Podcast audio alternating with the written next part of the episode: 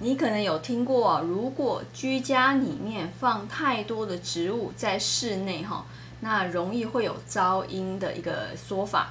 那为什么会这样说呢？主要是植物它在白天的时候，它会行光合作用；晚上的时候，它会行呼吸作用哦。那大部分的人都会在晚上的时候都会回到家里面。晚上呢，你在呼吸氧气。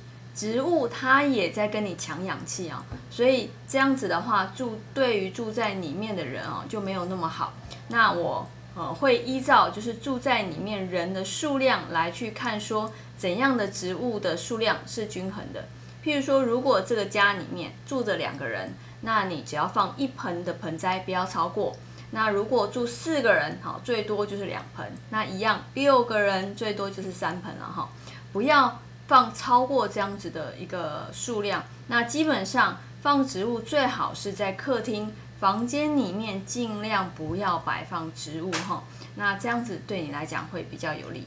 好好，那我们以上这个影片就分享到这边，下次见喽，拜拜。